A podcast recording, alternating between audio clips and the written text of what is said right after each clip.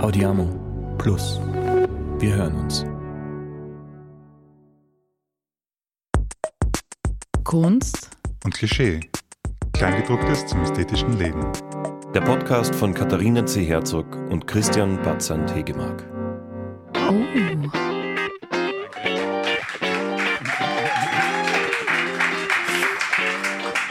Also Lukas Kanzelbinder. Genau, genau. Sie ist in unserer Mitte. Ich freue mich sehr, da zu sein. Sehr schön da in eurer Mitte. Ähm, wir wollen heute ein Gespräch führen über Musik, weil du Musiker bist. Ja, also wir können nicht gerne über alles reden, aber Musik bietet sich an, würde ich sagen. Ich würde auch sagen, dass Musik sich nämlich anbietet, um über alles zu reden. Und wir wollen mit dir konkret auch über Bass reden, weil du Bassist auch bist. Ja. Du machst ganz viele Dinge, aber du bist auch Bassist und es musste irgendwann auch mal ein Bassist her, weil ich so gern Bass spiele. Ja, das, das, das stimmt. Wir haben auch im Publikum jemanden, der auch noch ein bisschen Bass spielt. Stimmt das? Ja. Christian? Nämlich die Anna-Maria, die, die gerade auch noch am Essen ist, glaube ich. Die hatten wir auch schon als Gast hier. Ich weiß nicht, ob ihr die Folge gehört habt, Anna-Maria Kowalski. Großartige Komponistin hier im Publikum, aber in einer anderen Sparte als du. Sehr gut. Es gibt nie genug Bassistinnen und Bassisten. Das ist sehr gut. Ich würde allen Menschen empfehlen, ein bisschen Bass zu spielen. Es ist gut für die Seele, glaube ich. Kontrabass vielleicht nicht immer, weil es ein bisschen wehtut, aber E-Bass zum Beispiel ist super. Warum ist es gut für die Seele? Mm, weil es ein sehr erdendes Instrument ist, glaube ich. Und sehr, ähm, puh, das ist jetzt eigentlich eine gute Frage. Da gehen wir schon sehr schnell ziemlich tief rein. Da muss er die fast ein bisschen überlegen, ob's, ob's, warum es gut ist für die Seele. Aber ich glaube eigentlich, dass sich das nicht ganz beschreiben lässt, weil Bass ist eigentlich immer das, was man nicht wirklich ähm, aktiv wahrnimmt, was aber immer da ist und was extrem wichtig ist in der Musik. Und äh, bei ganz viel Musik, die man so hört, spielt der Bass eine extrem wesentliche Rolle. Man kann aber nie wirklich den Finger draufhalten, was es genau ist. Das ist eigentlich recht, das ist das Leibende dran, finde ich. Hat das was mit der Frequenz zu tun, dass es vielleicht irgendwie so das, also wir bestehen ja aus sehr viel Wasser und wir haben ja im Körper Wasserkristalle so und wenn man Musik hört, dann verändern sich, glaube ich, irgendwie so die Kristalle im Körper. Und vielleicht hat das irgendwie was mit Vibes oder Physisch. so zu tun. Ja, vielleicht. Bestimmt auch. Also das ist vielleicht, ja. was du beschreibst, ist vielleicht dann auch die Art von Bass, die man im Club hört, die dann so ein bisschen gut massiert, wenn es ja. richtig gut aufgebaut ist. Das ist auch super, aber einfach, ähm, ähm, das hat ja viel mit Harmonik und so zu tun. Wenn sich der Bass verändert, ja. löst das ganz starke Emotionen in uns aus und meistens ähm, ist das ein Puh, das können jetzt wahrscheinlich Wissenschaftler besser beschreiben, aber es ist auf jeden Fall ein sehr, ähm, sehr, sehr, sehr essentielles Musikmachen, wenn man Bass spielt, finde ich. Das ist das, was ich sehr daran genieße und darum würde ich es allen Menschen empfehlen, weil man kann mit relativ wenig Mitteln ziemlich, ziemlich viel bewegen, eigentlich an einem Bass. Also es ist was, was äh, es gibt unzählige Musikerwitze äh, über Bassisten und Bassistinnen, die äh, eigentlich nur drei Seiten spielen können und schon weiß ich, wie viele Konzerte spielen. Und äh, das hat eigentlich auch ein bisschen einen wahren Kern, weil man mit ganz wenig, es reicht oft ganz wenig Noten zu spielen und die sind ganz, ganz stark dann und lösen total viel aus. Hast du vielleicht so einen, einen Bassistenwitz auf Lager oder was? Jetzt äh, spontan, ich, ich habe die schon seit ungefähr 15 Jahren versucht zu verdrängen. Ich weiß so, jetzt gerade okay, keinen, aber Na, es gibt auf jeden Fall sehr viel. Man kann ja so ein kleines ähm, Twitter-Hashtag oder irgend sowas erzeugen jetzt und während der Sendung kennen alle dann Bassisten, Bassistenwitze äh, reinschreiben. Da kommt sicher, da kommt sicher einiges, okay, glaube ich. Okay, Aber ich selber schon lange keine erzählt, muss ich sagen. Okay. Christian, magst du mal kurz erzählen, warum wir überhaupt den Lukas eingeladen haben? Also grundsätzlich haben wir dich eingeladen, weil der Philipp uns auf dich aufmerksam gemacht hat. Philipp ist irgendwo. Danke, Philipp. Läuft, ah ja, winkt rum. Und auch, weil dein Lebenslauf komplett abgefahren ist. Weil wenn ich es richtig verstanden habe, ich kann es eigentlich eh nicht gut glauben, bist du 33 Jahre alt. 34 seit zwei Wochen. Easy, dann Wochen. ist alles anders. Ja, ja, ich bin nicht mehr so jung, aber gefühlt eher Ende 50. Ja. Zwei Kinder und ein Bandscheibenvorfall hinter mir. Also es ist eher so, ich habe mich nie wie 34 ja. gefühlt. Aber ja, stimmt, ich bin erst 34, ja. Genau, und das war der Punkt, nämlich dass äh, relativ jung und eigentlich pretty, pretty accomplished Mhm. Und jetzt könnte man es aufzählen, überspringen wir wahrscheinlich. Aber grundsätzlich, du hast sehr, in sehr vielen Acts mitgemacht, hast Festivals gegründet, hast eine Oper geschrieben, hast keine Ahnung, was alles gemacht. Also tatsächlich haben wir eine lange Liste, aber ich irgendwie, mhm. ich möchte es nicht aufzählen. Gibt es irgendwas, was du aufzählen möchtest als part of the accomplishment, auf das du stolz bist oder das erwähnenswert ist? Ähm, also prinzipiell stolz bin ich eigentlich auf alles bisher, so gefühlsmäßig. Jetzt irgendwann einmal langsam angefangen zum Reflektieren, weil das Problem, das man so ein bisschen hat, wenn man recht viel macht, ist, man lebt ja immer nur in der Zukunft und geht von einem Konzert zum nächsten und von einem Projekt zum nächsten. Und wenn das eine vorbei ist, denkt man sofort eigentlich wieder aufs nächste zurück. Und ich bin dann irgendwann draufgekommen vor ein paar Jahren, dass ich mir an einzelne Konzerte gar nicht mehr erinnern kann. Das ist wirklich ganz arg. Also sowas, was ich mit 20 zum Beispiel gemacht habe, in einem Freitagabend im Oktober in einem, einer Burg in Vöcklerbruck, wo ich irgendwann mal mit irgendwelchen Freunden gespielt habe und die dann drauf kommen, boah, das habe ich komplett eigentlich gelöscht.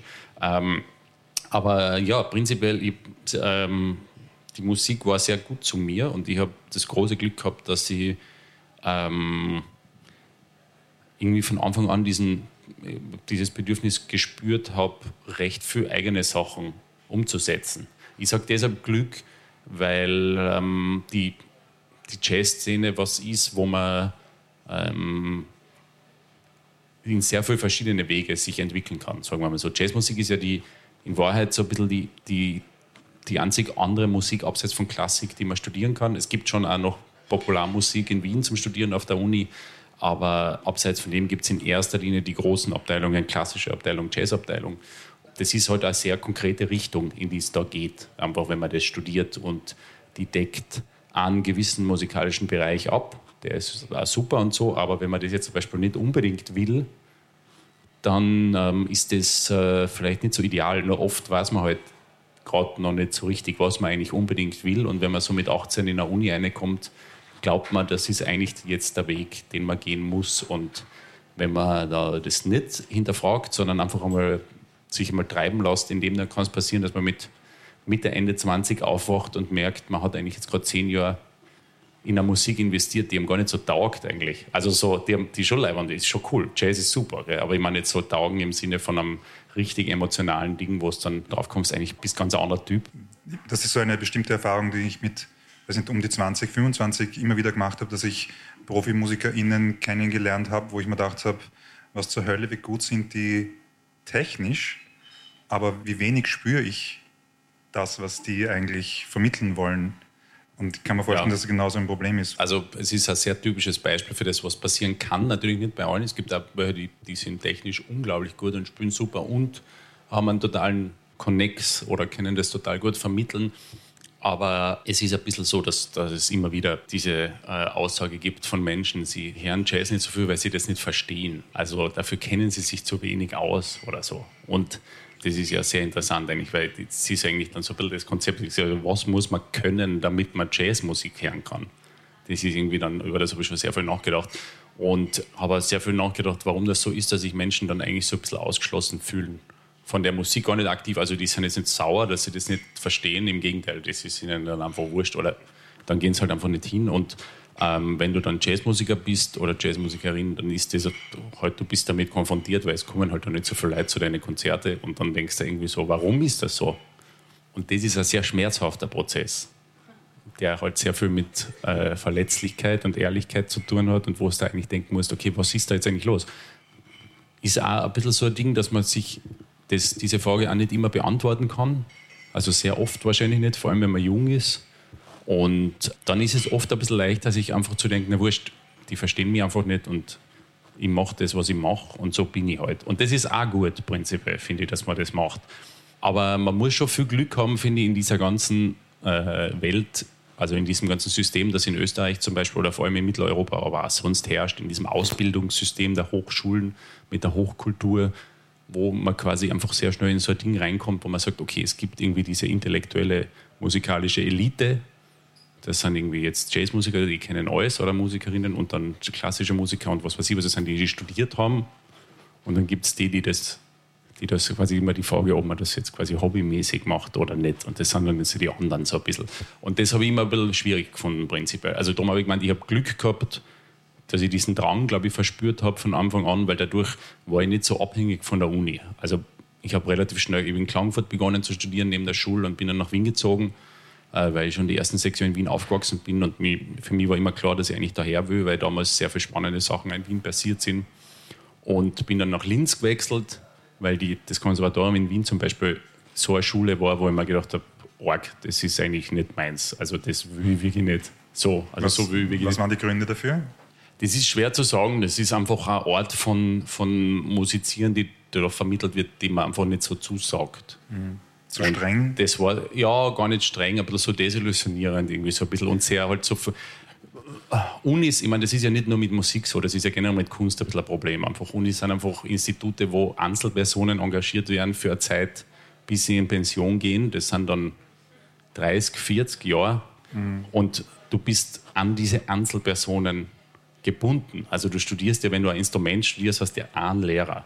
Ich habe immer Glück gehabt mit meinen Lehrern, muss ich ehrlich sagen. Aber ähm, die man rundherum so hat, das ist halt ein System, wo du sagst, okay, du bist jetzt auf diese eine Person angewiesen und wenn es mit der, wenn es das nicht ist, dann ist es nicht. Also das ist halt irgendwie arg für sowas wie, wie Musik oder Kunst, weil irgendwie dass das so an Einzelpersonen geheftet ist und das quasi vorausgesetzt wird, dass diese Personen über einen Zeitraum von 30 Jahren das, das so halten und so dranbleiben an Musik, die sich so schnell verändert, ist auch irgendwie arg. Das heißt, es geht dann auch vielleicht mehr um die Personen, die man da kennenlernt, wie wahrscheinlich immer, als um die Institutionen. Richtig. Richtig, es ist ein super Vernetzungspunkt und ich habe ganz, ganz viele Leute kennengelernt, vor allem als ich in Linz studiert habe, dann das ist eine sehr offene Uni, würde ich sagen und das ist immer super natürlich. Man lernt viele Leute kennen und für andere Gleichgesinnte und macht mit denen Musik und im Idealfall findet man so ein bisschen seinen eigenen Weg in diesem Dschungel von verpflichtenden Vorlesungen und was man da alles kennen muss. Aber Lukas, wir sind jetzt da schon total tief drinnen, wir sind jetzt da eigentlich schon beim Studieren. Aber ich, mich würde interessieren, wie das überhaupt die Leidenschaft fürs Bassspielen begonnen hat bei dir. Kommst du aus einer musikalischen Familie? Wo bist du aufgewachsen? Wie hat sich das alles bei dir ergeben? Hast du schon seit du klein bist Bass gespielt oder wie war das bei dir? Warum Kontrabass? Warum das Instrument? Also vorab muss man mal sagen, es gibt ziemlich wenig Leute, die bewusst zum Kontrabass, glaube ich, kommen sind oder die schon seit ihrer Kindheit ich möchte ein sehr großes Instrument spielen. Bitte. Ja, es gibt, also es gibt ja, ich habe mal eine Schülerin gehabt, die hat mit neun gesagt, sie will jetzt Kontrabass spielen und die ist jetzt eine unglaubliche Bassistin im Bruckner Orchester. Also die ist ein Wahnsinn. Aber grundsätzlich gibt es so viele, viele Geschichten. Also von meinem Lehrer, von Peter Herbert, war die Geschichte, also die haben alle durch Zufall zum Kontrabass gefunden, irgendwie nach einer gewissen Zeit.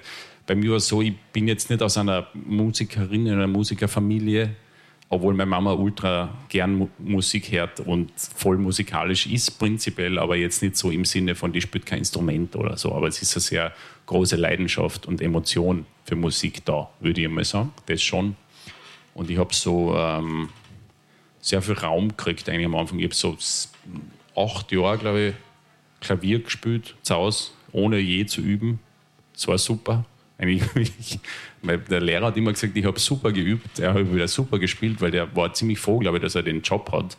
Und meine Mama war irgendwie froh, weil der irgendwie nichts gesagt hat und weil ich das halt weiter gemacht habe. Und mir hat es irgendwie auch getaugt, aber ich wollte irgendwie nicht üben. Halt so ab. Also ich war, glaube ich, mit sechs angefangen und habe dann bis, ja, weiß ich gar nicht, irgendwann habe ich dann aufgehört oder so. Aber ähm, dann war es so, dass unsere Schule in Klagenfurt aus irgendeinem Grund, den ich bis heute nicht weiß, weil es ist ein neusprachliches Gymnasium gewesen, hat einen Kellerraum umgebaut zu einem Proberaum und der Schulband gegründet.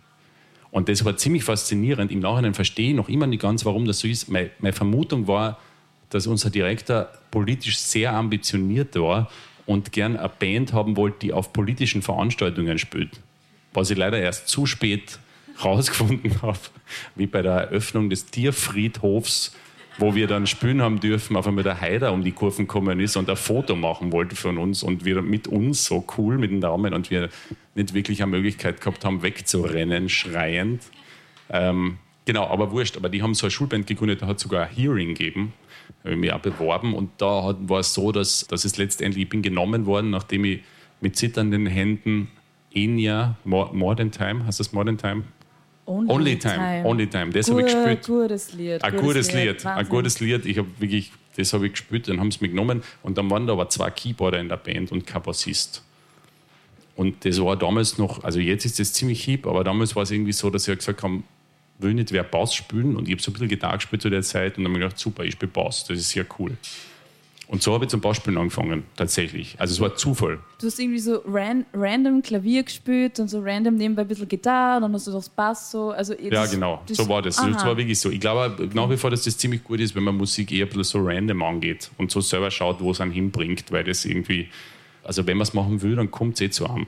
Das ist dann irgendwie so. Und das hat dann super funktioniert. Dann habe ich in dieser Band gespielt und in der Zeit waren viele Konzerte in Klagenfurt, viele, viele Jazzkonzerte, die ich mir angeschaut habe mit meiner Mama und dann wollte ich Kontrabass spielen, weil es schon sehr leimend ist, das Instrument, so mit 14, 15. Und ja, dann habe ich Kontrabass zu spielen angefangen, habe sehr schnell zum Studieren angefangen und so ist das dann dahin gegangen. Ich möchte dazu sagen, dass ich habe eben auch mit Bass angefangen, da war ich 15 und der Grund, warum ich Bass spielen wollte, war, weil ich habe gesehen, das sind zwei Instrumente, das eine hat mehr Seiten und das andere hat weniger und fix schaffe ich nicht das mit den mehr Seiten. Das war eines der besten äh, Missverständnisse meines Lebens, glaube ich. Das ist sehr schön, dass du das sagst mit den Seiten, weil ich habe auch ein, ein großes Missverständnis meines Lebens aufgrund dessen gehabt. Ich war ein sehr großer Ärzte-Fan, wirklich sehr groß ähm, bin einmal beim Ärztekonzert angepinkelt worden im Publikum. Das können auch wenig Leute, glaube ich, über sich sagen. Muss man von so den Ärzten? Nein, leider nicht von den Ärzten. Ich bin so in, in Wien beim, beim Konzert schon, auf einmal ist mein Hosenbein warm geworden und ich mich umdraht und es ist jemand weggelaufen. Da hat einfach in der Menge jemand mir ans Bein gepisst. Aber immer. dann muss ich dazu sagen, du bist nicht die einzige Person, der das passiert. Ja, das glaube ich sofort. Das hat so routiniert gewirkt, dass ich mir gedacht habe, das war sicher nicht das erste Nein, Mal da haben wir was in common. Also ich wurde in einem Club im Horst angepisst. Also wirklich, da du wurdest war im Horst so, angepinkelt. Ja, ja, der ist da hinter mir gestanden und warum wird es hier gerade so warm an meinem Bein? Ja, aber was ist los mit den Leuten? Ja. Man, man kann nicht, also... Ja, ich bin echt kurz, ich bin so eine wohlwollende Person, ich bin kurz ausgeflippt, weil man gedacht habe, wie, bitte, das Klo ist da drüben, hey, das ist jetzt nicht ja, so weit. Aber okay. Aber wir sind dann nach dem Konzert von Wien noch nach Klagenfurt zu fünft in einem Fiat Punto gefahren. Mit angepinkelter Hose im Wien. Das war schön. Egal, was ich eigentlich sagen wollte, ist, ich habe einmal im Winter herausgefunden, dass ähm, wir haben, meine Familie ist von der Duracher Höhe, das ist zwischen Kärnten und der Steiermark am Berg. Und ich habe herausgefunden, dass der Rod, der Bassist der Ärzte, auf der Durach ist und dort Urlaub macht. Und ich habe meinen E-Bass mitgehabt. Und der Rod ist ja quasi eben der Bassist von, ich war ziemlich ein Fan von ihnen. Und dann bin ich über einen zugefrorenen See zu Hause gerannt und habe meinen Bass geholt. Und mein Bass war zu der Zeit, das war mein erster. Und da hat mir mein Lehrer zum Beispiel damals eingeredet, auch so eine Sache, ich brauche unbedingt einen fünfseitigen E-Bass. Es gibt ja eigentlich zur Erklärung, Bässe haben, also die meisten haben vier Seiten und dann gibt es noch welche, die haben noch so tiefe Seiten dazu, wenn man besondere Sachen spielen will oder eben aus meinem, in meinem Fall war das so, nachdem ich ja virtuos sein will, brauche ich schon diese fünfte Seiten. Und das habe ich natürlich gekauft und dann bin ich mit diesem fünfseitigen E-Pass in diese Spelunke gerannt, wo die gesessen sind und gechechert haben. Brandy hat das geheißen. Und die waren wirklich dort und dann? Der Rod war dort. Der Pfad ist da relativ oft auf Urlaub anscheinend. Und ich bin dann sehr nervös zu ihm hingegangen und habe gefragt, ob er meinen Bass signieren wird. Und er hat meinen Bass signiert. Und es war so, boah, also es war arg, ich war glaube ich 14 oder 15, vielleicht weiß ich nicht genau. Die Zeit habe ich nur noch schwammig in Erinnerung. Aber ähm, das hat er dann signiert und ich bin dann völlig begeistert wieder dann so auf die Seiten und war einen Abend ausklingen lassen. Dann bin ich zu Hause gegangen. Und wie ich zu Hause bin, schaue ich auf diese Signatur und sehe, dass er aufgeschrieben hat, vier Seiten sind genug. Rock on, hat er dann noch dazu geschrieben. Und irgendwie war das dann so ein Moment, weil allen Freunden, denen ich diese Signatur gezeigt habe, haben wir natürlich so ein bisschen ausgelacht, muss man leider sagen. Und es war sehr schmerzhaft. Aber mittlerweile würde ich es auch fast so sehen, wie er das damals gesehen hat. Und das war eh sehr sympathisch. Aber ich habe mir so gedacht, das ist, weil du sagst, mit den Seiten und den vielen Erwähnungen, das war auf jeden Fall so ein Moment, wo ich mir so gedacht habe, bist du deppert. Das war jetzt hart. Ja, klasse Geschichte. Genau. Also Bass hat dich schon lange begleitet. Also seit du 14 bist und dann warst eben in Linz auf der Uni. Genau, zuerst in Wien, dann in Linz. Ja, okay. Ich habe aber nie dort gewohnt, eben nur bin nur gebändelt immer von Wien. Okay, von Wien nach Linz jeden Tag? Na servus. Naja, man muss beim, beim Musikstudium muss ja nicht jeden Tag dort sein. Das ist eher so zwei Tage die Woche oder so, wenn man alles gut blockt. Und okay. länger haltet man sich nicht aus. Also Linz meine ich jetzt. Ich, ich, liebe Linz. Entschuldigung für alle Hörerinnen und Hörer. Linz ist schon, hat einen sehr eigenen Charme, aber damals war es sehr hart für mich.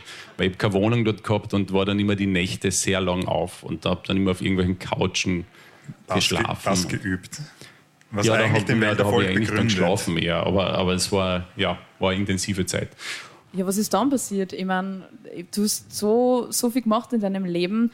Wir haben uns diesen Lebenslauf angeschaut und da sind so viele Punkte. Du hast mit 24 eine Oper geschrieben. Ja. Ich meine, Wahnsinn. Wer, macht, wer, schreibt mit 24 eine Oper? Früher, glaube ich, hat das jeder gemacht. Ich glaube, ja. früher war das ziemlich so. Irgendwie, da haben, wer hat keine geschrieben mit 24, glaube ich. Das war so ein Ding. Ja, das war ein bisschen ein Zufall, weil der kritische Sommer mich angefragt hat für ein Konzert und ich habe gesagt, ich würde gerne eigentlich eine Oper schreiben, weil die machen immer so Kirchenopern, Uraufführungen dort. Und dann haben wir gedacht, dann kann man, kann man ja mal einfach so eine andere Oper machen. Das hat sich so ergeben und das war dann ein Riesenhaufen Arbeit und eine ziemlich wüde Geschichte, aber es ist ganz gut ausgegangen. Also es hat funktioniert letztendlich. Es ist jetzt ein bisschen die abgekürzte Variante, weil äh, sonst würden, würden wir da versinken, glaube ich. Aber also was auf jeden Fall diese ganzen Projekte an sich immer, immer wieder so Großprojekte eingetreten über die Jahre. Es ist immer so bei mir gewesen, dass ich, wenn ich so das Gefühl gehabt habe, irgendwas ist, irgendwas ist super oder, oder nicht super, aber ich, ich will gern was machen und habe aber, also jetzt nicht so, ich will das jetzt machen im Sinne von jetzt, ich brauche das jetzt und nehme mir das vor, sondern ich habe so ein Gefühl in mir, dass das ziemlich cool sein könnte. Und ich habe irgendwie so, ein, so ein bisschen so eine Feier, dass ich das gerne umsetzen tät und habe so diese Vision gehabt von dieser Opernaufführung, wenn man da so, es war ja so eine Surfoper, also die Musik war ja nicht klassisch, das war ja, das war ja eigentlich keine Oper, aber es war halt schon so formal, war es schon Oper. Und dann ich, bin ich dem immer so relativ kompromisslos nachgegangen, also bei sehr vielen Projekten. Und so ist es halt, hat sich sehr viel ergeben. Aber das ist das ist was, was mir bis heute eigentlich ziemlich äh, immer wieder den, den Hintern rettet. Das ist immer in so Momenten, wo ich das Gefühl habe, so, puh, was, was passiert jetzt so als nächstes, kommt immer irgendeine so Idee daher oder so eine Inspiration.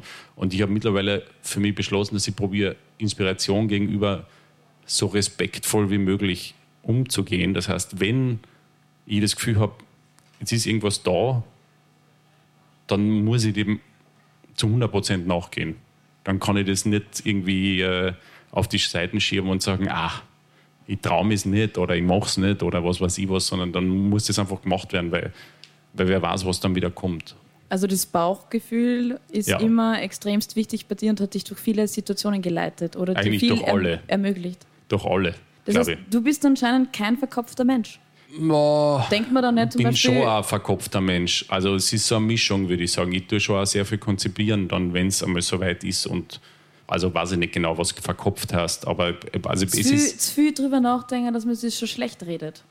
Zu viel drüber nachdenken tue ich vielleicht schon, aber schlecht reden tue ich selten. Das ist was, was ich nicht, nicht so oft mache, weil ich eigentlich... Also wenn ich das Gefühl habe, irgendwo in mir drin, dass was leibend sein könnte, dann probiere ich das eben so respektvoll wie möglich anzunehmen und nicht zu hinterfragen und man nicht so die ganze Zeit mit in Zweifel zu stürzen, dass das vielleicht gar nicht so cool ist, sondern es einfach mal zu machen. Und wenn es dann gemacht ist, sieht man eh, ob es cool ist oder nicht. Und so ist halt das so wie mit dieser Oper. Die, natürlich war da nicht alles cool dran, aber es war schon im Großen und Ganzen eigentlich ziemlich cool für mich, jetzt so als Erfahrung.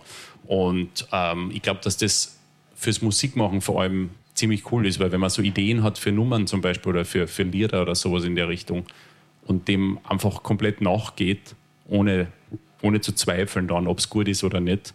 Und es funktioniert, dann gibt einem das sehr viel Vertrauen für, für das weitere Mal. Also ich habe sehr froh, 2011 glaube ich, mit einer Band äh, sind wir auf den äh, William S. Burroughs gestoßen, auf diesen Schriftsteller, dieser Beat-Poet äh, aus äh, Amerika, der so eine assoziative Schreibweise gehabt hat, wo er einfach mehr oder weniger alles aufgeschrieben hat, ohne zu reflektieren, ob das gut oder schlecht ist. Es wird alles geschrieben, es wird alles rausgelassen, in welchem Zustand auch immer. Da waren natürlich die Zustände äh, sehr wichtig damals, aber auch unabhängig von dem ganzen Orgenwahnsinn, den der gemacht hat, ist einfach die Grundsatzidee damals, dass man einfach mal tut und dann erst in einem späteren Zeitpunkt hinterfragt, was man da gerade gemacht hat und schaut, was es ist.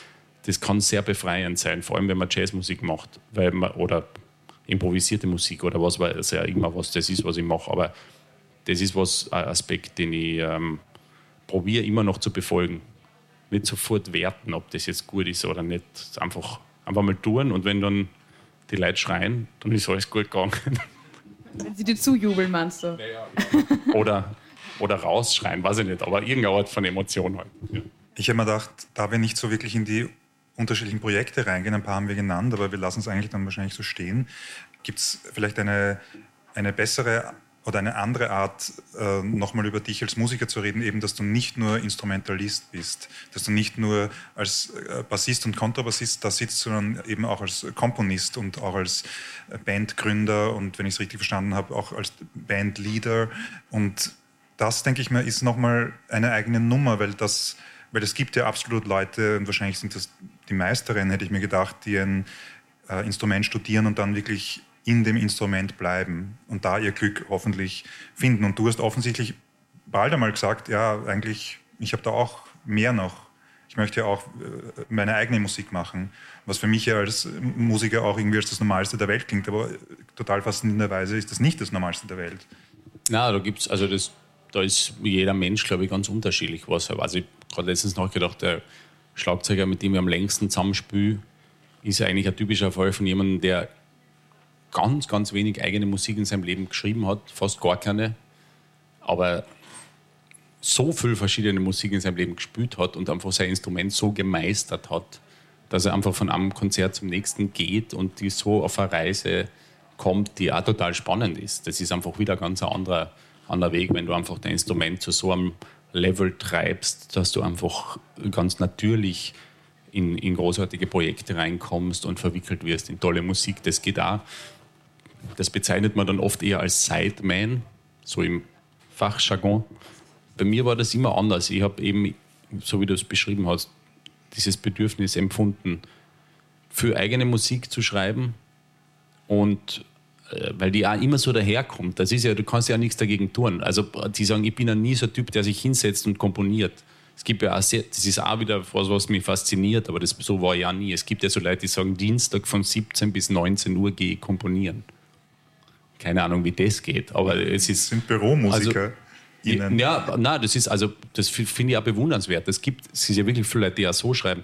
Bei mir ist es eher so, dass ich im Wohnzimmer stehe und ein bisschen Bass spüre und meine Kinder schreien herum und rennen herum und dann kommt gerade so eine Basslinie rein, die irgendwie, wo ich merke, boah, das ist jetzt leer und das muss ich schnell auf meinem iPhone aufnehmen und dann äh, dann, wenn ich es aufgenommen habe, schaue ich, dass ich, wenn sobald ich schlafen, wieder zurück auf das komme und noch irgendeine Melodie dazu schreibe und dann ist meistens was da. Aber das kommt immer in so Momenten im Leben, wo gerade, weiß ich nicht, gerade was passiert. Also es ist eher so, es kommt so ein Ding und dann muss man dem, also ich habe eigentlich nie die Wahl gehabt, ob ich dann selber Musik schreibe oder nicht, weil ich eigentlich das Gefühl gehabt habe, das ist, das würde ich jetzt gern hören mit einer Band. Und ähm, ja, genauso wie du gesagt hast, ich mache sehr viele organisatorische Sachen. Also vor allem für meine Band Shakes 2 die ich seit sechs Jahren habe und ähm, die relativ groß geworden ist für Jazz-Verhältnisse. Immer noch Jazz-Szene groß natürlich, also weltberühmt in Österreich, sage ich immer. Aber schon so, dass, man, dass es einen Arbeitsumfang angenommen hat, der einfach erfordert, dass ich sehr, sehr viel Büroarbeit mache und sehr viel organisatorische Arbeit und sehr viel äh, Vorbereitung und Booking und Management und Endgegner Excel-Tabellen und ähm, Planung und Budgetierung und Jahresförderungen und Jahresförderungsabrechnungen und ähm, Anträge und Fotoshootings und Plattenproduktionen und genau das hört nie auf. Aber es geht sich dann trotzdem nicht aus, dass man dafür einen Manager oder Managerin hätte? Ähm, schwierige Frage. Die ist schwer zu beantworten, weil also gerade in unserem Bereich gibt es ganz wenig Personen, die das tatsächlich voll machen. Und zwar deshalb, weil es eigentlich fast keine Bands gibt, die in einen Bereich kommen, wo sie so viel Geld verdienen, dass sie so jemanden anstellen könnten. Im Jazzbereich, ich meine jetzt in anderen Bereichen ist das ja gang und gäbe. Aber im Jazzbereich ist es so, dass wenig Bands dorthin kommen, dass sie sagen, okay, wir nehmen uns jetzt eine Person dazu, die wir anstellen dafür, dass sie uns managt. Und dadurch, dass es so wenig Bands gibt, die das machen, gibt es so wenig Personen, die das überhaupt machen. Und wenn das Leute machen, die das nur bei einer Band alle paar Jahre machen, dann kommst du nicht in diesen Flow eigentlich rein, der notwendig ist, dass das überhaupt geht, weil es ist ein, ein ziemlich harte Hacken, weil du in einer Situation bist, wo es einfach nicht so viel Publikum gibt, faktisch. Es ist Instrumentalmusik, das ist schon einmal der Riesenfaktor. Es singt niemand, Also ich meine, außer es ist Vokal, also es gibt ja auch Jazz mit, mit Gesang, aber in meinem Fall ist es, wir fallen in das Schema Instrumentalmusik und da ist es so, selbst wenn jetzt 500 Leute kommen, was, was schon wirklich sehr viel ist für das Ding und ein großer Erfolg, ist es trotzdem so, dass da keine Unsummen an Geld kreiert werden, dass man sagen kann, jetzt habe ich noch einen Manager und jetzt habe ich noch ein Ding und was weiß ich was alles. Das geht sich halt nicht aus irgendwie. Und darum muss man ressourcenmäßig recht schonend arbeiten, dass sowas erhalten bleibt und trotzdem weiterlebt. Aber mich würde dann interessieren, wann du organisierst, die Band organisierst und wie viel, wie viel Teil ist jetzt Organisation und wie viel ist dann wirklich rein Musik machen? Wie oft trefft sich ihr und probt? Braucht ihr das überhaupt noch? Wie ist sowas? Also wie ist so der Alltag bei dir in deinem Leben? Es ist jetzt die Frage, ob ich mir selber was vormache oder ob ich das ernsthaft beantworte. Also ernsthaft, also mein, mein Alltag bei der Band war es so, dass wir das erste halbe Jahr relativ viel geprobt haben. Es aber so war, dass zwei Personen in Berlin leben, die da mitspielen, schon immer. Das heißt, dementsprechend war es nie möglich, richtig viel. Also jetzt, man kann sich das nicht so Rockband-mäßig vorstellen, wo man sich jede Woche zweimal trifft und im Proberaum spielt. So ist es nicht, weil dafür spielen in unserer Szene die Leute alle für zu viel, in für zu viele verschiedene Projekte. Es ist immer alles geblockt. Ähm, aber bei meiner Band war es eben so, dass ich am Anfang das sehr fokussiert habe. Wir haben mit einem sehr großen Konzert begonnen. Wir haben in Saalfelden das Eröffnungskonzert gespielt. Also ich habe diesen Auftrag gekriegt. Das heißt, du hast schon einmal einen Grund, dass alle wirklich kommen wollen und damit du alle versammelst und da wollen alle wirklich Leihwand spielen. Das heißt, diese sind alle dabei, dass sie das investieren und sagen, okay, wir proben jetzt ein halbes Jahr lang wirklich viel. Ähm, vor allem in, in der Band spielen zwei Schlagzeuge und zwar Bässe, da muss man wirklich sehr, sehr, sehr viel arbeiten, ähm, damit sich das irgendwie ausgeht. Danach ist es eigentlich so, dass wir halt immer wieder Konzert Blöcke haben, wo man immer so zwei, drei Konzerte auf einmal spielen oder mehrere oder weniger und vor diesen Konzerten immer geprobt haben. Mittlerweile proben wir wirklich nur noch so zweimal im Jahr, fünf Tage lang oder so, wo dann intensiv neues Programm erarbeitet wird und das wird dann bei den Konzerten immer gespielt. Das hängt aber auch mit meiner Musik zusammen. Also die Musik, die ich schreibe, ist immer so, dass es ein Grundgerüst gibt, das gehört geprobt und auf dem wird dann improvisiert. Also es wird nicht von A bis Z alles durchgeprobt und alle wissen, was die ganze Zeit passiert, sondern es ist so, es gibt einen Groove, es gibt das und das und es gibt ein Thema und dann gibt es einfach Spielraum. Aber das heißt, jedes Konzert ist anders? Aber, ja, also sowieso. Jedes Konzert ist auf jeden Fall anders, ja. Na, aber so vom, von den Melodien her eigentlich auch dann, oder? Weil jedes Mal wird irgendwie was Neues improvisiert. Ja, ja, auf jeden Fall. Also alle Soli, die gespielt werden quasi und das sind sehr weite Teile des Konzerts sind bei jedem Konzert anders, auf jeden Fall, ja. Das ist, also das ist ja der Reiz an dieser, an dieser Musik. Das ist ja das, was mich, glaube ich, am Leben erhält in diese Phasen, wenn du dann zehn Stunden nach Berlin fährst und dann in einem Club dort spielst. Das ist einfach, du erzeugst im Moment Sachen, die nur in dem Moment passieren.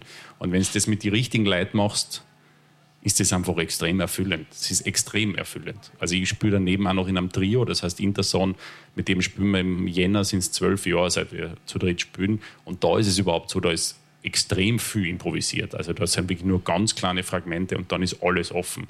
Und es ist jedes Konzert komplett anders. Und es ist aber jedes Konzert, das ist auch so ein Glücksfall, weil das ist so erfüllend, weil du hast immer, egal wie fertig du bist, du weißt, wenn wir jetzt spielen, da wird irgendwas ziemlich Leibendes passieren und dann gehst du aus und bist einfach erfüllt, weil du kreieren kannst.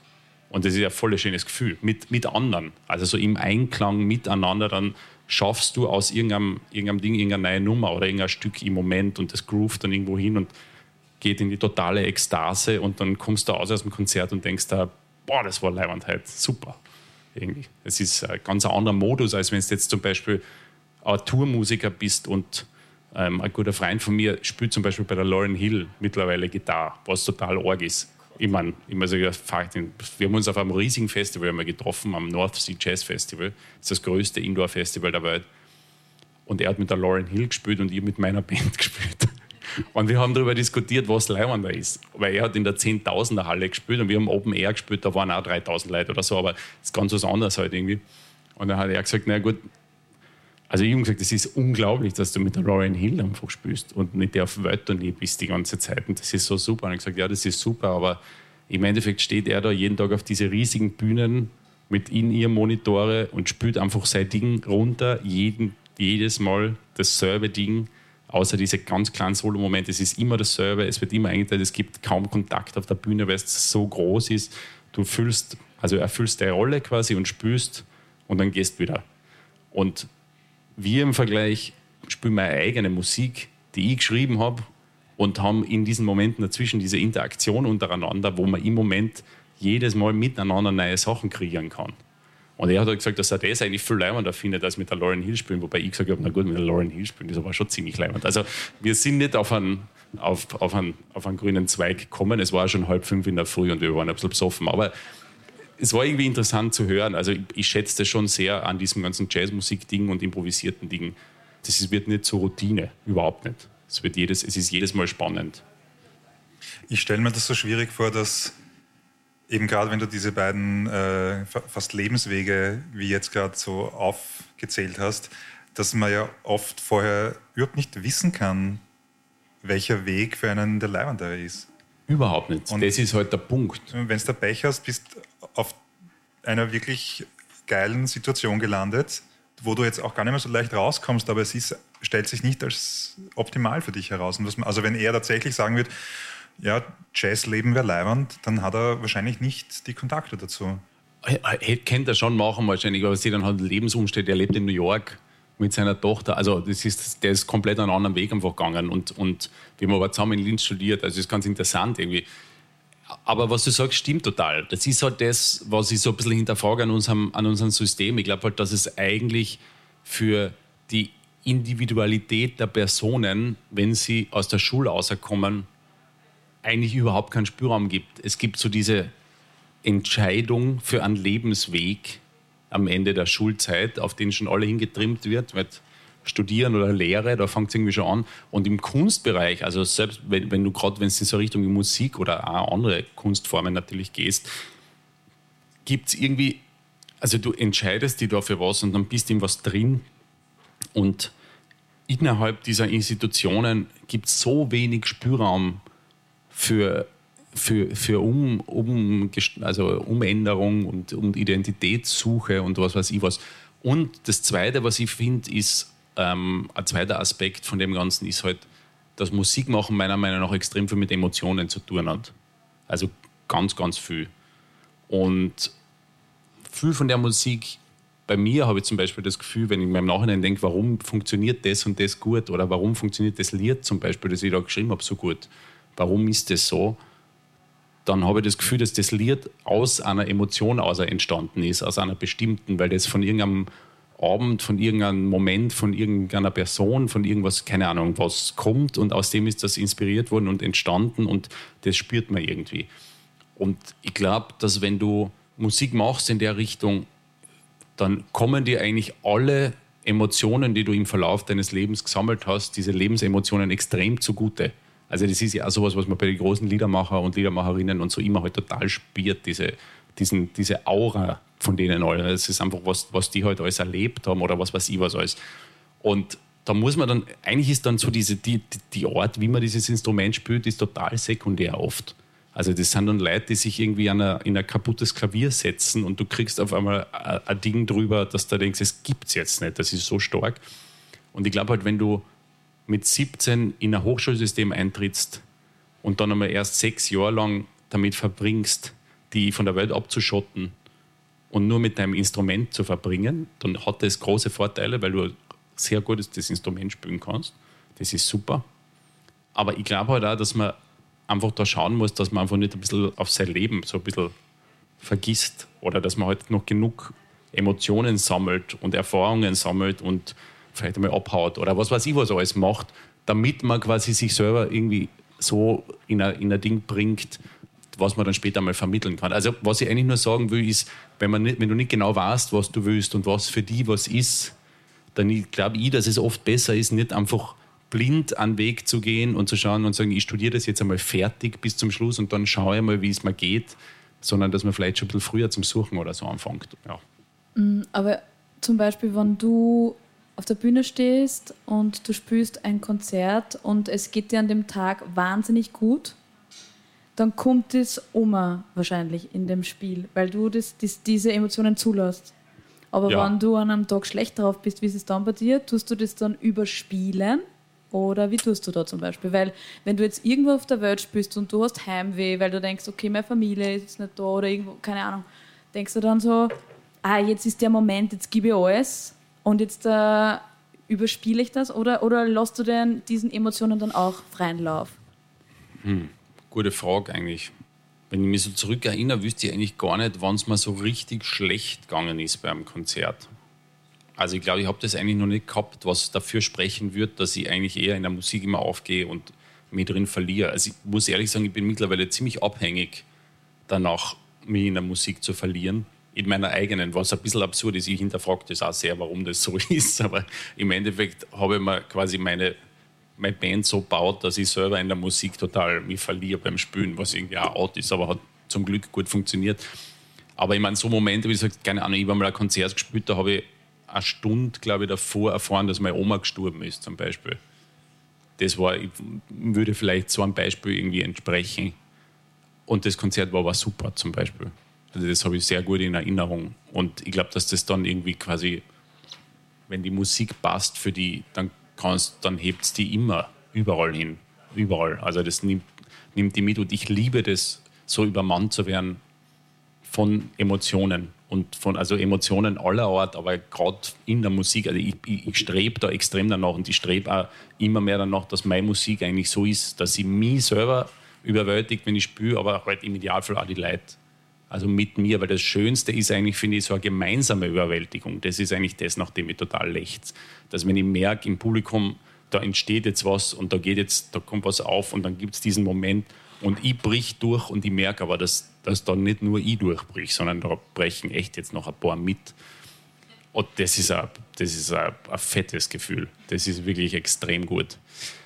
Und da muss man sagen, um, um da wieder den Kreis ein bisschen zu schließen, diese Art von Emotionen habe ich eher in einer Musik gefunden, die nicht auf Hochschulen unterrichtet wird, sondern eher in Musik, die ähm, sehr körperbetont ist. Also mehr Musik, die sehr grooveartig ist, sehr für Musik, die ähm, mit Trance zu tun hat und sehr erhebende Musik ist, die jetzt in Österreich vielleicht nicht so viel praktiziert wird, sondern in anderen Teilen der Welt. Und ähm, je mehr ich mich löse eigentlich von all dem, wo ich gedacht habe, das ist es, wie man es machen muss, und eher nach dem nachgehe, was mein Gefühl mir sagt und wo ich selber mich auflösen kann, ohne jetzt einmal zu überlegen, ob das jetzt so gemacht gehört oder nicht, oder ob das quasi der richtige Weg ist, umso glücklicher wäre ich eigentlich gerade so in letzter Zeit, muss ich sagen. Ja, ich kann dem gar nichts hinzufügen. Ich habe jetzt voll das Bedürfnis, dass du ein Konzert jetzt spielst. Ach so, ja. und wir so mitgehen können in dem Groove und so. Und wenn sich das so aufbaut, das, ist, das klingt sehr, ja, voll spannend. Ah. Ich würde auch gerne spielen jetzt, aber ich habe leider gerade keine Band da. Ich wollte dich noch fragen, weil du vorher kurz noch, weil du wegen, wegen Unis gesprochen hast, quasi auch ein Teil der Sozialisierung als Musiker, Musikerin hat man bald einmal schnell auch auf, äh, also auf, auf Musikunis. Und ich wollte wissen, dieser Aspekt der Mental Health, sagen wir emotionale Stabilität, wie wichtig ist das, wenn man Musik machen möchte in dieser Branche, in der du bist? Und eigentlich interessiert mich da gar nicht so sehr die Uni, sondern ich nehme an, da ist da wird es auf einmal notwendig, dass man funktioniert. Und vielleicht ist das vorher, wird das gar nicht so sichtbar sein, weil da ist man halt auf einmal nicht mehr in der Band drin oder die Band akzeptiert das, dass man was auch immer für Zustände hat. Aber wie ist es dann vor allem auch nachher? Das wäre für mich die, die spannende Frage. Was sind da deine Erfahrungen? Nach der Uni meinst du, oder? Ja, im, ja. quasi im echten Leben dann. Ja, ja Org ist es. Also ich bin gerade jeden Tag mit ganz vielen solchen Situationen, also nicht jeden Tag, das ist übertrieben, aber Natürlich vor allem jetzt in den letzten Jahren ist es ziemlich stark, aber also dieses Thema ist, ist völlig unterrepräsentiert und nach wie vor absolutes Tabuthema. Es ist dieses, dieser Modus, dass man funktioniert, ist allgegenwärtig. Ich, ich kann jetzt nicht für alle Szenen sprechen, natürlich. Ich kann nur für mein Umfeld sprechen, aber ich habe so viele Gespräche in den letzten Jahren geführt mit, mit teilweise wirklich engen Freunden, die ich lang kenne schon wo ich ihnen sagen habe müssen, hey, es ist okay, wenn du morgen nicht spielen kannst, wenn es nicht geht, wenn du dich einfach nicht in der Lage fühlst zu spielen oder wenn es einfach zu viel ist oder wenn du gerade, wenn irgendwas anders gerade ist, weil alle einfach das Gefühl haben, das kommt auch von diesem Statusgefühl. Das ist meiner Meinung nach, das spielt ein bisschen in selber eine mit dieser Exzellenz, mit dieser Ausbildung, mit diesem, ich bin jetzt der Master of Bass, bin ich eh nicht, aber, aber Bachelor of Bass. ähm, äh, ich bin das jetzt und ich kann eigentlich, also man kann, es wird einem immer so vermittelt, ich kann also, ich, ich komme gleich wieder zurück, aber ein gutes Beispiel ist, äh, ich habe heuer im Winter beim Skifahren eine alte Schulfreundin getroffen und deren Mann ist der Sänger von, ähm, ich habe es damals falsch gesagt, Bizerra und Jaus. Genau, der eine. Ich habe gesagt, was sind das? Bist du der von, äh, wie heißen die anderen zwei? Ich glaube, es war der vorbei. Da gibt es ja noch zwei, diese, wie heißen die anderen? Seilansperr, das habe ich gesagt, ach so, Seilan. Und gesagt, nein, bitte, wurscht. Aber jedenfalls, das war urnett. Und ich gesagt, ja, und dann hat, sie gesagt, ja, ihr müsst ja je kennenlernen, weil du, ihr seid ja beide Musiker. Und dann hat er gesagt, ah, was machst du? Und ich habe gesagt, na, ich bin Jazzmusiker. Und gesagt, ah, na, so gut bin ich nicht. Oder, also, das, du bist quasi der Profi oder sowas, hat er dann drauf gesagt. Und dann haben wir gedacht, Alter, wie absurd ist das eigentlich? Wir stehen da am Skilift und ich meine, der hat, der füllt irgendwelche, ich kenne die Musik gar nicht wirklich, aber der füllt da Stadien und hat trotzdem das Gefühl, dass ich da auf dieser Skipiste als Jazzmusiker, einfach nur weil ich Jazzmusiker bin, irgendwie der Profi bin oder quasi der, der, der es besser kann, irgendwie so. Und dann, immer man dich gefreut, wenn man das so immer so sieht. Aber das geht schon, mittlerweile merke ich, dass das schon problematisch ist, weil das geht dann einher mit diesem diesem alles können. Und wenn man ausgebildet ist und quasi auf so einem Level ist, dann muss man das alles erfüllen, auch was man da alles kann. Und man muss abliefern. Und man muss, weiß ich was alles kennen, man kann sowieso alle Stile, es geht alles, ist kein Problem, weil Musik ist ja was, was man einfach so lernen kann. Und da, da rührt meiner Meinung nach auch diese Situation her, was Mental Health betrifft, nämlich dass, dass man einfach immer durchbeißt und immer funktioniert und immer alles spüren kann und keine Sachen zu schwer für jemanden sind und man nicht scheitern kann eigentlich so richtig. Und das ist was, was ich in meiner eigenen Band von Anfang an probiert habe, extrem extrem zu thematisieren, was auch schon urschwer ist. In der Dynamik, so in einer Gruppe, sieben Männer, wir haben jetzt seit kurzem, spielt die Astrid Wiesinger mit, aber wir waren bis vor kurzem halt sieben Männer und es ist halt, also du kannst sagen, was du willst, aber das hat schon sehr viel damit zu tun, einfach, muss man leider sagen.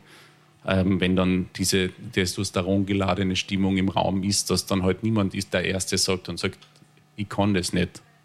Keiner geht noch vor oder ich kann nicht mehr oder ich pack's nicht mehr oder mir ist das zu viel oder was weiß ich was. Das spielt schon damit eine, dass man niemanden hängen lassen will, aber auch ein bisschen sowas anderes, so dieses alles schaffen. Und ich weiß teilweise gar nicht, wie man das angehen kann, so als Ganzes, als ganzes Thema, weil es so umfassend ist und so eine große Struktur, so ein strukturelles Problem meiner Meinung nach ist, außer dass man in ganz vielen Gesprächen irgendwie draufkommt, dass eigentlich alle strugglen und das Touren extrem hart ist. Es ist ultra, ultra hart. Also es ist wirklich, unsere Touren sind auch ultra hart. Es ist so, sitzt stundenlang im Auto oder im Zug oder im Flieger und dann kommst du an. Meistens geht es sich nicht mehr aus, ins Hotel zu gehen, du gehst zum Venue, dann baust drei Stunden lang das ganze Kraffel auf und machst Soundcheck. Dann gibt es meistens ein Essen, dann ist eine Stunde noch Zeit und dann spielst du ein Konzert. Und dann bist du fertig, dann baust alles ab räumst alles wieder ein, dann gehst schlafen, in der Vor fährst weiter. Selbst, also ich, ich bin jemand, nachdem ich alles selber buche, ich buche nie solche Todestouren, wo man dann zehn Konzerte hintereinander so spielt. Sowas mache ich nicht, weil ich weiß, das haltet niemand durch. Wir spielen immer nur zwei, drei, maximal vier Konzerte am Stück, weil danach sind alle, die Musik ist ja sehr energetisch, danach sind alle einfach durch. Das merkst du dann auch das Konzept von Touren ist eigentlich anders normalerweise und das merkt man ja jetzt auch sehr viel auf Social Media und überall, dass halt alle ihre großen Touren canceln der Reihe nach, weil sie es nicht mehr aushalten. Klar, ich meine, die Agenturen buchen einfach 60 Konzerte am Stück, teilweise mit einem Tag dazwischen und dann wieder sieben hintereinander. Das hält niemand aus. Also wer, wer soll das schaffen? Das ist einfach früher halt auch schon schwer gegangen, aber es ist halt jetzt, sind alle noch mal ein bisschen mehr ausgerungen von der ganzen Zeit und, und das ist du bist halt oft abhängig, wenn du eine Agentur hast und die sagt, hey Freunde, das muss jetzt aber, wir müssen das jetzt da voll machen und ihr könnt es jetzt spielen. Niemand sagt, ich spiele das Konzert nicht. So quasi. Das ist auch so, so bei mir ist es so eben, ich, ich organisiere alles selber. Das hat den Nachteil, dass ich sehr viel Arbeit habe, aber den Vorteil, dass ich mir alles so bauen kann, wie es am besten passt irgendwie. Das heißt, ich, ich will ja nie so lange weg sein von meinen Kindern und von meiner Frau, muss ich ehrlich sagen. Also wir spielen nie so lang. Wie, wie viele Tage im Jahr tourst du? Was ist da so? Das? Nicht so viel eigentlich. Alle glauben immer, ich bin die ganze Zeit unterwegs und die ganze Zeit beschäftigt. Das sagen mir alle immer, ja, du bist ja nie da, aber ich bin überhaupt nicht so viel weg, eigentlich, wie alle tun. Aber ich weiß nicht genau. Also ich, ich habe Kollegen, die spielen 200 Konzerte im Jahr zum Beispiel. Oder 150 Konzerte im Jahr. Das ist so Wahnsinn. Ich spiele, weiß ich nicht. Also mit Shakes Du zum Beispiel haben wir in den Jahren vor der Pandemie wahrscheinlich 45 Konzerte im Jahr gespielt. Das war schon extrem viel für eine Jazzband. Vor allem von der Größe, weil das ist ja immer so ein Ding, das war extrem viel. Jetzt sind es wahrscheinlich so 25 bis, je nachdem, so plus minus drei, dann auf 30 oder sowas. Und ich habe andere Formationen auch noch, aber es ist jetzt, ich weiß nicht genau, wie viele Konzerte im Jahr spielt. Das hat sich ja durch die Pandemie komplett, es gibt keinen Durchschnitt mehr. Ich weiß es nicht. Aber ich habe zum Beispiel einen, einen lieben Kollegen, einen Trompeter, mit dem ich im Mai auf einer größeren Tour war, der hat letztes Jahr im Juli 32 Konzerte gespielt. In einem Monat? In einem Monat, ja. Also teilweise aufgrund, das war halt der erste richtige Sommer. Die haben dann teilweise zweimal an einem Abend das Konzert gespielt, weil es damit sich irgendwie ausgeht. Und so der hat jeden Tag und dann noch an einem Tag zweimal oder so irgendwie. Gibt es auch, so bin ich nicht. Aber ich meine, wie geht das? Verstehst Der, der schafft es. Ich finde das sehr arg. Aber es ist mit, was Mental Health betrifft, ist es halt einfach, keine Ahnung, also das ist so schwierig, dieses ganze Ding anzugehen. Ich, ich habe da kein Rezept dafür, außer in zwischenmenschlichen Situationen jemandem zu sagen, du pass auf, ich kann ganz viel nicht, ich schaffe ganz viel nicht. Und ich glaube, es ist okay, wenn du auch was nicht schaffst oder so, bin ich nicht beleidigt oder irgend sowas in der Richtung. Aber du für die selber, also hast du irgendwas, wo du Psychohygiene machst oder so? Also, wo du auf dich schaust? Schwer zu sagen. Ich würde sagen, die Beziehung zu meiner Frau ist eine Art von Psychohygiene, weil, ja, weil sie mich sehr unterstützt oder weil wir einfach eine sehr, sehr, sehr gute Verbindung haben, schon seit immer. Und die eigentlich immer, wenn ich zu Hause bin, äh, sehr stabil oder gut fühle, eigentlich mit den Kindern auch. Immer mit den Kindern fühle ich mich nicht immer gut, muss ich sagen, sehr oft nicht. Aber ähm, weiß ich nicht, also ich mache Yoga und solche Sachen natürlich und äh, natürlich, natürlich, natürlich, nicht, nein, aber jetzt macht jeder von uns macht irgendein Zeug. Der eine ist so ein Wim Hof Fanatiker, dieser Kältemensch da, der andere ist vegan. Also nein, nein, das stimmt, jetzt sind mehrere vegan. Ähm, nein, aber es ist, ich bereite mich tatsächlich mittlerweile anders vor auf Touren. Früher keinen Sport gemacht. Dann habe ich einen Bandscheibenvorfall gehabt, dann habe ich gemerkt, das geht so nicht. Und jetzt mittlerweile schaue ich eigentlich ziemlich, dass ich, wenn eine Phase ist, wo wir viel machen, früh schlafen gehe, dass ich schaue, dass ich Yoga mache und mich körperlich wirklich auf ein Level bringe, dass ich das tabak alles, weil diese im Autositzerei ist einfach eine Katastrophe. Hast du deswegen einen Bandscheibenvorfall gekriegt vom Autositzen? Nein, von den Kindern habe ich einen Bandscheibenvorfall gekriegt, vom Kindertragen. Das ist nämlich auch was, über was niemand spricht.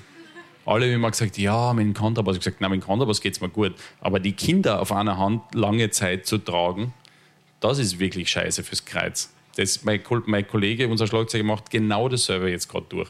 Entweder man kriegt einen Leistenbruch oder man kriegt einen Bandscheibenvorfall. Das ist immer das Gleiche.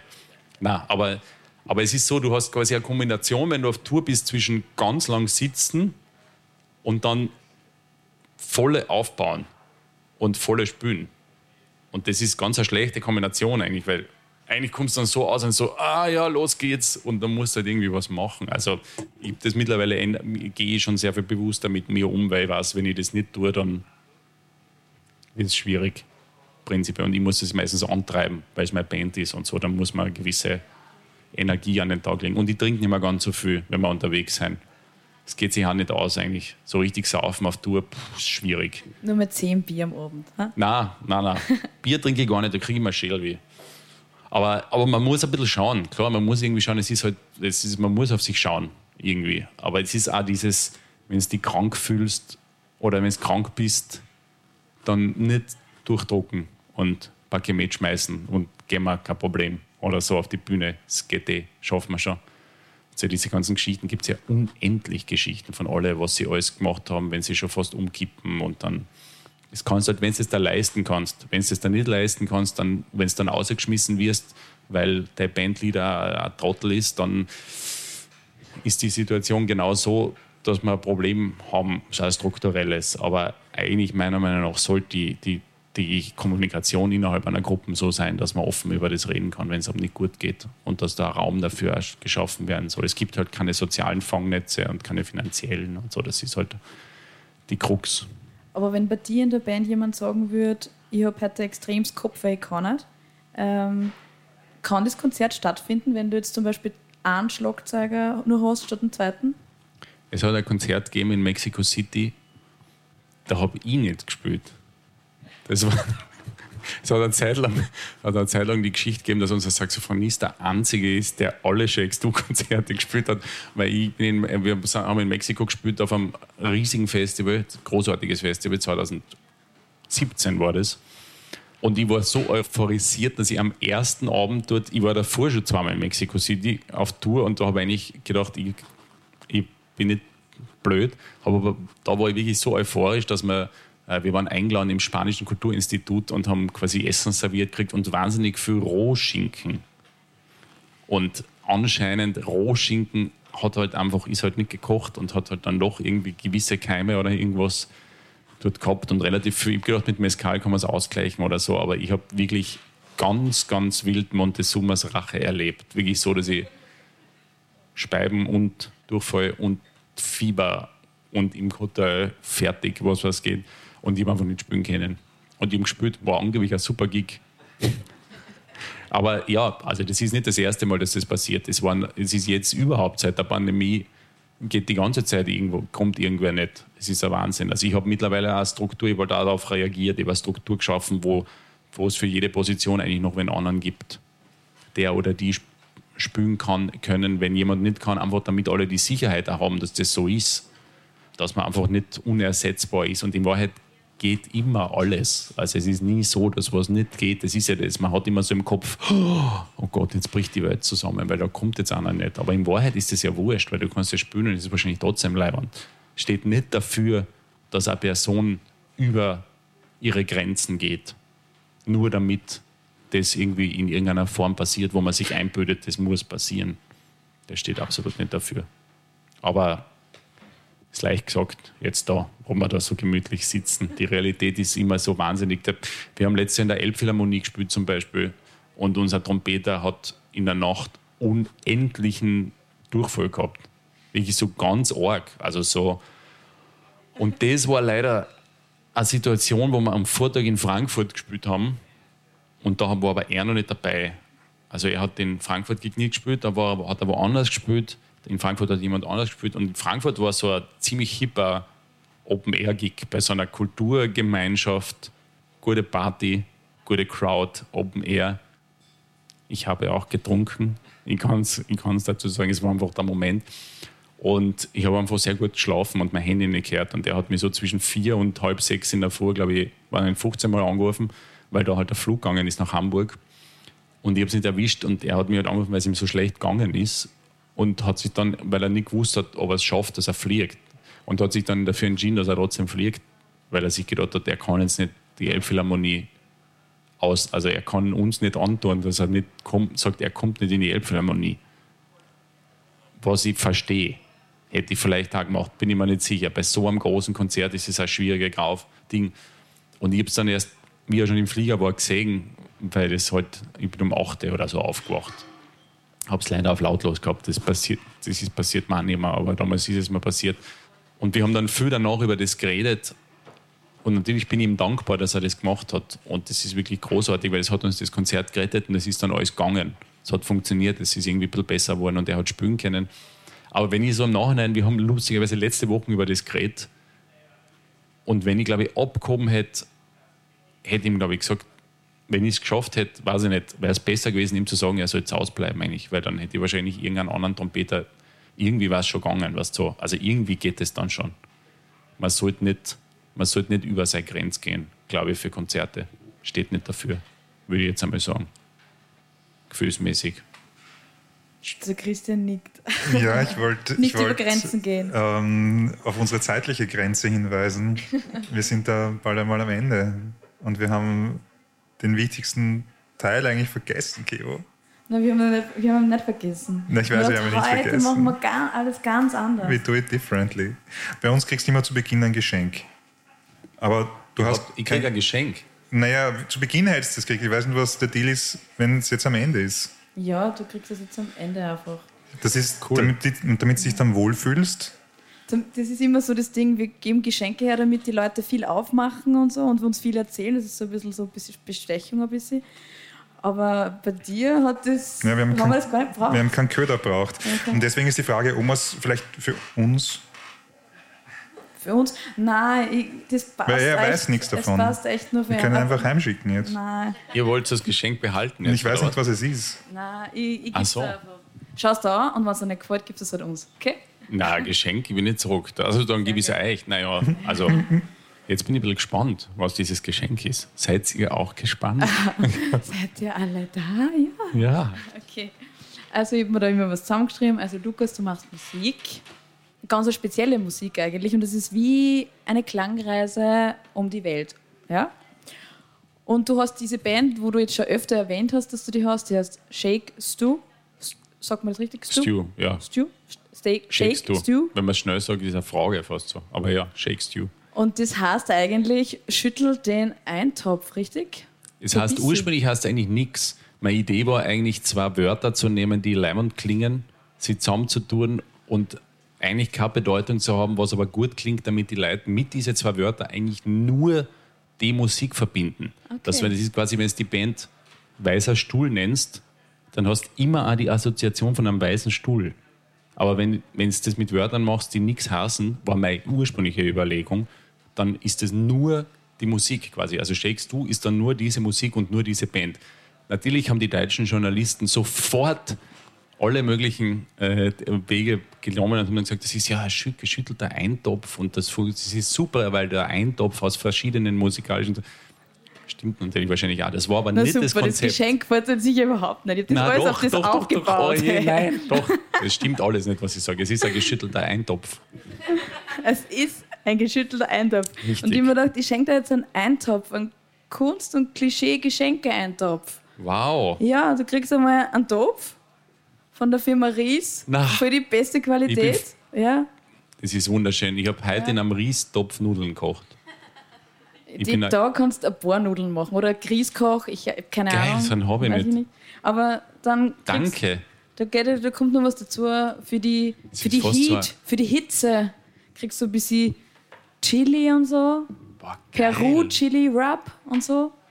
Copacabana Fire Wow. ist die Gewürzmischung. Das gefällt mir auch sehr gut. Da haben wir gedacht, für einen Eintopf braucht man immer ein bisschen Salz, wie so ein Shaker. Das kannst du vielleicht auch irgendwie Ja. brauchen. So, ja. Und du hast einmal Almrauschen auch gemacht. Vielleicht brauchst du einfach was Zartherbes noch in deinem Eintopf. Wahnsinn. Wahnsinn. So Milka-Schokolade. Ich krieg Und- wirklich Geschenke, merke ich gerade. Ja, du kriegst wirklich Geschenke. Und so arg. irgendwie ist, sind deine Sachen immer wie Happenings und da braucht man ein bisschen Glitzer und Glamour. Ihr tat's da immer so und es raschelt auch so schön. Man dachte, das kann man gut in den Topf reinhauen. Und das Wahnsinn. letzte Ding. Danke. Danke hier äh, an die Hilfe von Benjamin. Er hat gesagt, Bassisten brauchen echt immer Fingerspitzengefühl. Und jetzt kriegst du ein bisschen Fingerfarbe, die kannst du auch in einen Topf reinhauen. Oh, danke. War leibend. Und das ist der, der Kunst- und Klischee-Geschenke-Eintopf. Viel Spaß damit. Wow. Danke, ich bin ein bisschen überwältigt jetzt gerade. Das ist wirklich schön. Dankeschön. Ich bin, ähm, kann nicht mehr mehr dazu sagen als Dankeschön. Außer, dass ich, ich finde diese Form von diesem Topf grandios. Die Größe ist, mich faszinieren Topfgrößen ein bisschen, muss ich gestehen. Ja, 14 cm, 1,5 Liter. ja. ich würde einen Deckel noch kaufen und einen Top, also so, so, einen, so einen Schläger, damit du gleich so Musik machen Ich kannst. Aber, gerade sagen, man, es ist das ein bisschen so eine Nachtopfgröße auch. oder vielleicht, vielleicht für den, äh, wer hat den Durchfall gehabt? Ja, das kann ich jetzt nicht sagen, Okay. aber, aber ja, ich werde es mitnehmen für den nächsten Durchfall. Alright. Ja, Alright. Ich würde sagen, wir schöner, schöner Schluss eigentlich da fürs Gespräch, dass Ja. man so Durchfall. Durchfall ist ja super. Wir sollten viel offener über Durchfall reden. Ich glaube, damit haben wir das Ende gefunden. Danke, Lukas, fürs Kommen. Danke euch.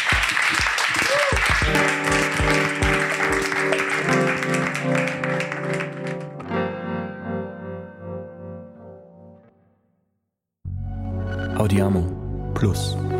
Wir hören uns.